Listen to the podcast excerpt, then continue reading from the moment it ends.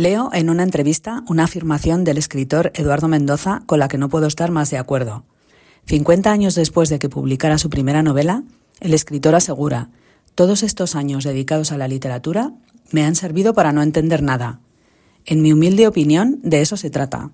En esta sociedad de verdades inamovibles, la literatura, el arte en general, para lo que sirve es para hacernos cada vez más conscientes de nuestra enorme complejidad, de la insondable riqueza que atesoramos como seres humanos, como sociedad y como universo.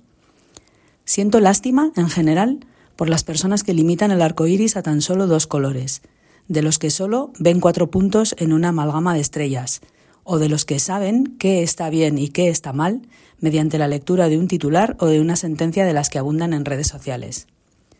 Leí hace poco que la lectura es un acto de rebeldía. También estoy de acuerdo. Es el refugio que nos queda a los que queremos seguir dudando, reflexionando y cuestionándonos hasta lo que aprendimos con un año sin ser conscientes de que se nos estaba grabando en el inconsciente. Admiro profundamente a Bayona, que ha sido capaz de coger una historia real, conocida por todos, varias veces representada, y aún así llevarla a un lugar en el que todavía te hace reflexionar más sobre preguntas que siempre nos hemos hecho y que aún no somos capaces de responder. ¿Cómo somos realmente? Y quiénes somos respecto a los demás. Nos lleva a un lugar en el que la introspección, el alma, la espiritualidad se funden con la naturaleza y la lucha por la supervivencia. Creo que de eso se trata, y en eso debemos militar, en el pensamiento y la duda. No entender nada es lo que debería definirnos como personas.